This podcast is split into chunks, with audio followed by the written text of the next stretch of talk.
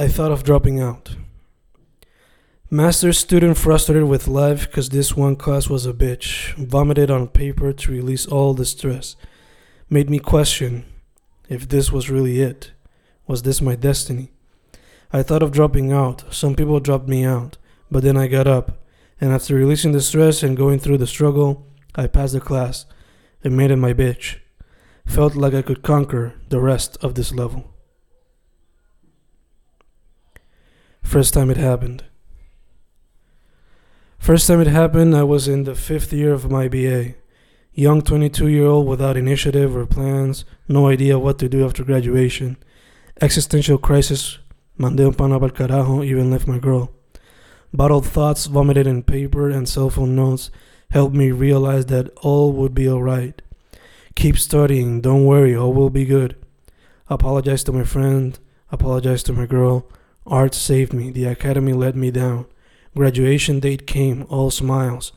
Two years later, still in college, struggling to balance academia versus art, art versus academia. So far, art is winning because it has saved me. Close to another graduation date, teaching and working on my thesis got me going crazy, questioning life and if I took the right decisions. Hopefully, everything will pay off in the future, even if right now I don't see it happening. Always struggling. Always struggling, always struggling to find to find balance. Falling asleep while reading articles, falling asleep while reading novels. Poetria keeps me awake, movies as well, but I gotta find a balance if I wanna finish this, if I wanna accomplish this goal. Artist versus academic, academic versus artist. Constant struggle I have to balance one and the other. Find myself focused more on the art than the study of it. What does that make me? I don't know but I gotta find out.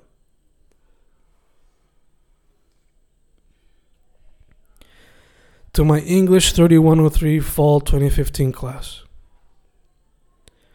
First time as an instructor, done. Gotta say, love those kids. Some were a bit lazy, but they just needed a little academic spanking in order to adjust. Gotta love these kids. They gave me joy, some headaches, but mostly happiness.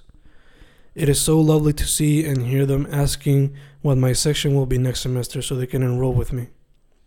I would have told them, but I didn't know. But I do know that whoever has the pleasure of guiding them next semester will have a good person in their hands. So for you, my kids, my babies, I toast and wish you the best of the best, because you are the best. Volvemos. Volvemos al grind a tratar de balancear arte con la academia, lágrimas en sangre y manos sangrando. Tanto trabajo que será realizado, presiento que este semestre tendrá fruto en ambos campos. Ojalá pueda balancear todo y que no sufra uno más que el otro. Enough. I aspire to do a lot, have a positive impact on society through my work, be it artistic, academic, or both, probably both but probably most gearing towards the artistic. Hopefully, all of my work will help the world in a positive light, inspire people to do great things, to enjoy life and be productive in life. I aspire to do a lot in life. Hopefully, it'll be enough. Enough to have some sort of impact in life. Ass kissing. I look around my class and I see students with a desire to learn, or at least some of them seem like it. Yesterday, one of them told me this is my favorite class. I don't know if he was ass kissing, but it certainly brought me some smile. Today, another one told me, I wish your class would last three hours. And another one added, Yeah, we should have a lab with the class. Again, I don't know if it was ass kissing, but it felt good. Hopefully, they really are enjoying my class and are learning in the process. My mind is blank. Need to work on the thesis, but my mind is blank. Zero idea what to add. Maybe I should look for more readings, expand the knowledge so far, and continue adding to the works cited page. Ugh, this is a bitch. I gotta try and focus more. Maybe it'll help me add to the project at hand. Sorry, artist. El profe revised my proposal today. Good things, bad things, much revision still needed. May 10th deadline. Hopefully, I'll have it by then. Sorry, artist. Can't work this week. Gotta focus on academics. Days like today. Days like today make me want to be a professor. The students laugh and smile as we learn and create. Because I want to finish what I started. Chapter due next week. Haven't done shit except read. Not that much though, gotta focus. But I'm taking it suave because I don't know what I'm gonna do after PhD or art, academics or art. My eternal struggle, my current eternal struggle. Don't know how to balance them. I focus too much on one, leaving the other falling behind on the other. I need to work that, balancing time for both. Plus, I got other responsibilities too. They need to get taken care of too. And the pressure put by my loved ones doesn't help much either. Although one would think it would, maybe serve as an inspiration for me to get done with this part of my transformation. But I don't know what I'm gonna do next. Guess I'm scared of growing up. Guess I'm scared of being unstable. Guess I'm scared of going through rough times, especially in these rough times. Guess I'm scared of doing something I don't like, instead of focus on what I love. But what I love ain't easy to survive off, which I guess is why I'm scared. On one side, I want to live with my girl, but on the other, I'm really scared I won't be able to provide, although I could. But it will most likely be doing something I hate or I'm not passionate about, which is why I'm scared because I won't be able to achieve what I've always wanted in life, and I'll be hating myself for the rest of my life. So far, I guess I'm doing something good, publishing many books, doing films and music videos, getting my name out there too. So, this is my eternal struggle. What to do next? Do a PhD and have a plan B, or take a chance and dedicate myself to art and try to survive off it? I don't know what I'm gonna do, but it's frustrating. And sometimes I just wanna quit but I try not to because I want to finish what I started. Mi poetría no es la mejor recientemente. Mi poetría no es la mejor recientemente. Maestría me tiene mal, otros projects too, mucha cosa a la vez, y se acaba el semestre, sin todavía entregar el capítulo 2. Fucking decepcionado, decepcionado al sensei. Gotta focus on my shit y dejar lo otro para el lado. Pero es difícil enfocarte cuando la mente te pompea para otro lado. Maybe deba coger un break para bregar con aquello a ver qué pasa. Hacer research de vez en cuando para no quedarme atrás con la tesis. Pero coger un break para salir de la tensión. Maybe sea lo mejor. Los contactos están llegando. Creo que sea hora para moverme y aprovechar el momento. Cocinando libros con múltiples aspectos artísticos. No solo poesía, sino también cuentos y visuales, maybe obras y cortometrajes hasta líneas de ropa. Tengo que enfocarme, tengo que enfocarme. Salir de una mierda para enfocarme en la otra. O maybe sea drástico. Maybe, just maybe, hay que pensarlo. O maybe tirarse a ver qué pasa. Siempre habrá plan B. So maybe hay que hacerlo. Vamos a ver qué hacemos. Gandalf and Frodo. Saw an ex student the other day, greeted him with a simple wave, told me I was the Gandalf to his Frodo. That comment right there left me bobo. Didn't know what to do at the moment, left my brain frozen, mouth open. So I started to write this rap, trying to get my mind wrapped on the situation, because I've never had such a celebration of my name, as I've always thought of myself to be a bit lame. But thanks, kid, I'll take the acclaim, and continue to inspire others to work hard on their game. So through this text, I'd like to proclaim, in the future, I shall spit more flames. 55 new family members.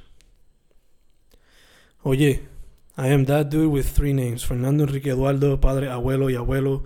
That fat dude currently guiding 28 students, scratch that 55, whose favorite number is 4 because his abuelo wore it as an Atletico, because he got his girlfriend on September 4. That fat dude barbudo con 13 tatuajes, fanático de todas las artes, currently doing a master's, working hard to see if he can get married, working hard to move La Isla forward, even if it is poco a poco, like helping out 28, nay, 55 disciples, 55 friends, 55 new family members. A thing or two. I sit here with my students, they all look beautiful, minds ready to learn, ready for new adventures. It has me feeling like an old head. It has me feeling young too. Because just like I can teach them something new, they can teach me a thing or two as well. That's what it's all about. I watch my students work on their essays, and I must say I'm proud of them. Not that people are talking except for questions and doubts. That's what it's all about. Trying to understand what is not known. Hopefully, they'll continue to grow. Hopefully, I'll grow with them. Every day, I learn with them. Make me think about other POVs. Make me think about who I be. And it's all good, and it's all great. 8.15, pronto viene el break.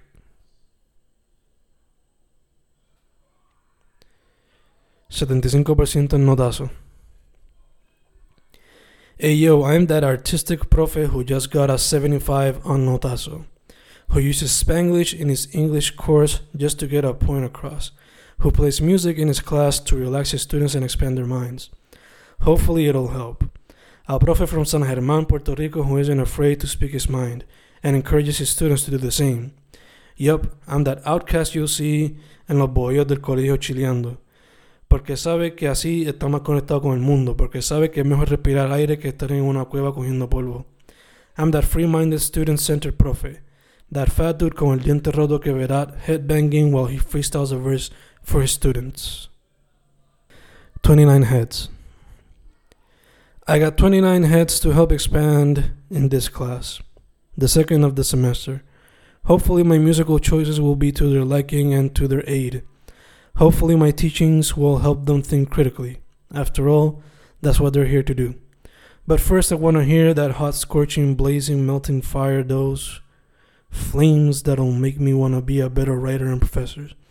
The type of blazes that'll show I got Charizards and Ninetales in my class. I want to hear bars so good they'll make me question life and if I should go on existing or just darme de baja de la vida. Sorry, I don't like to fuck with suicide like that.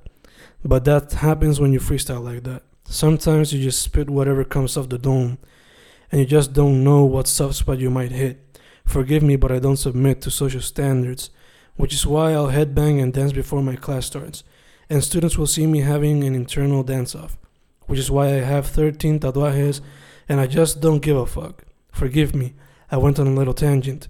Let me just shut up and hear my students speak up. Upon learning my TA ship was done.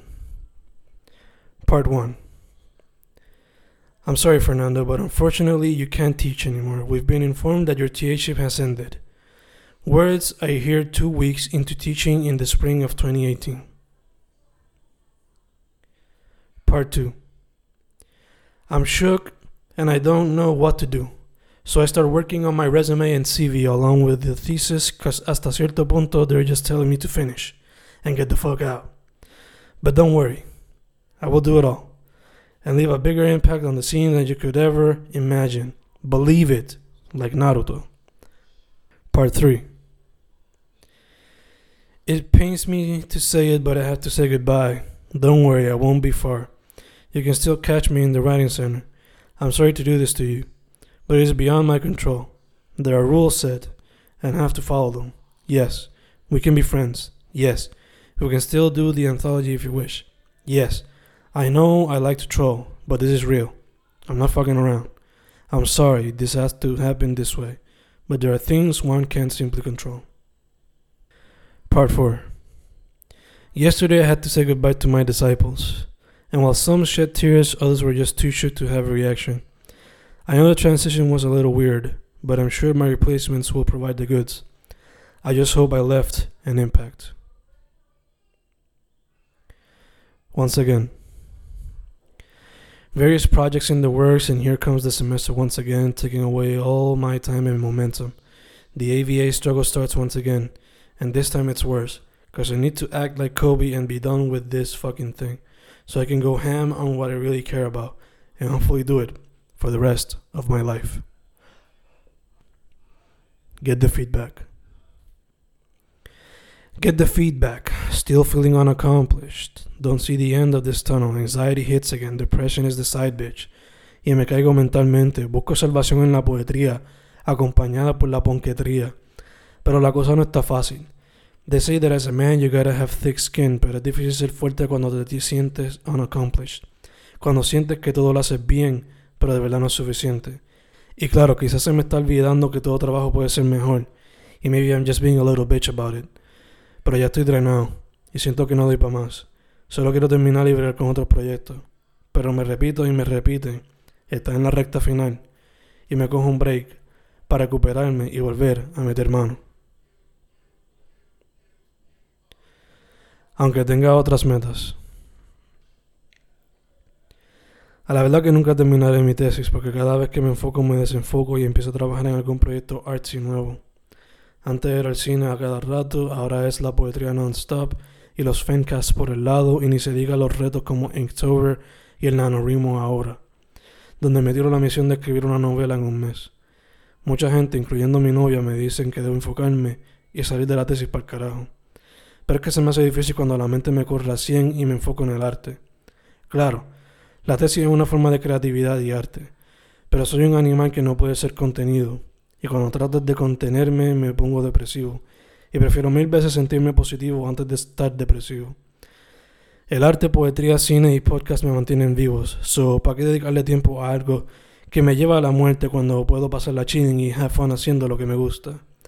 Aunque no me dejaría dejar esa etapa incompleta, porque no me gustaría dejar cosas incompletas, aunque tenga otras metas. el que ayuda a los demás. Vuelvo a ser el rey del diccionario, el que ayuda a los demás a crecer su vocablo, otra vez maestro y esta vez de adultos, de todas las edades. Ya casi no hay cupo, ya son veinte y me vuela la mente. La variedad en este grupo todos son con una meta, poder en uno a uno, un mejor inglés del que tenían hace segundos.